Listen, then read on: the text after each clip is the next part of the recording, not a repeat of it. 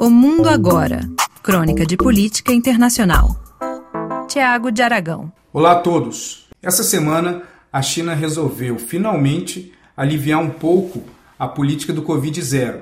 Para quem não sabe, a política do Covid-0 é uma estratégia do governo chinês para impedir a proliferação do vírus, utilizando métodos draconianos, onde muitas vezes, quando há um caso em determinados locais, todo o complexo residencial, bairros ou até mesmo cidades inteiras elas são fechadas em lockdown.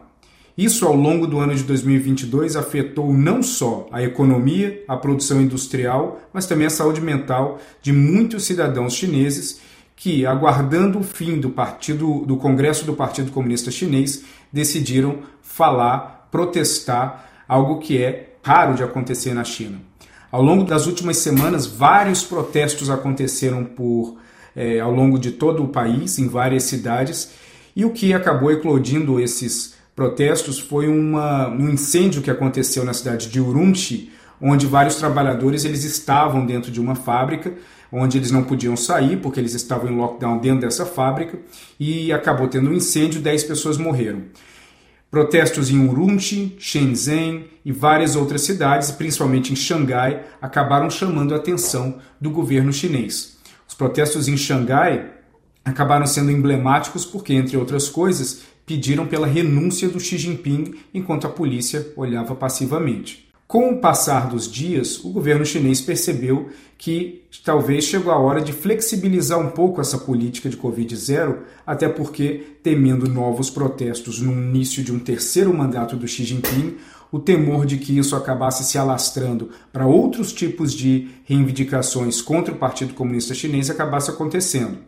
Ao longo dos últimos meses, a China ela se viu num lockdown pesado, onde em determinados momentos quase 150 milhões de habitantes estavam presos ao mesmo tempo.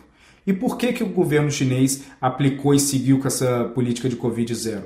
Entre outras coisas, eles entendem que há, primeiro há um problema de, de vacinação, principalmente na população mais idosa, que vários não estão vacinados, e se tivéssemos uma quantidade enorme de infectados se sentindo mal, o sistema hospitalar da China não seria capaz de receber esses pacientes. Ao longo dos últimos meses, o, a população chinesa ela ficou basicamente silenciosa, com reclamações aqui e outras por ali, mas é, com o fim do Congresso do Partido e essa pressão recente por conta do que aconteceu em Urumqi, o, o, o líder chinês Xi Jinping, numa reunião a portas fechadas essa semana, decidiu flexibilizar um pouco essas regras. Essa flexibilização não quer dizer que a política de Covid-0 ela vai acabar. O que acontece é que as formas de aplicar um lockdown vão ser um pouco mais suaves para que não afete uma grande quantidade de pessoas em cima de um único caso. Agora, para que isso funcione, se o governo chinês não iniciar uma campanha pesada de vacinação, principalmente na população mais idosa, onde há uma necessidade de pelo menos três doses da Coronavac ou da Sinovac, esse problema não vai ser solucionado. Em Taiwan, 0,2% é o grau de mortalidade por conta do, do Covid. Se esse número acabar é, sendo o número da China continental, nós teríamos milhões de mortos e seria um impacto muito pesado na saúde do país e não só nisso, no consciente coletivo do país, num momento onde o Partido Comunista Chinês ele busca reforçar a sua credibilidade perante a população. E por que, que eles buscam fortalecer essa credibilidade em relação à população? Porque a economia do país não está crescendo como esperava, a produção industrial anda muito fraca e 2023 vai ser um ano muito complicado para Xi Jinping.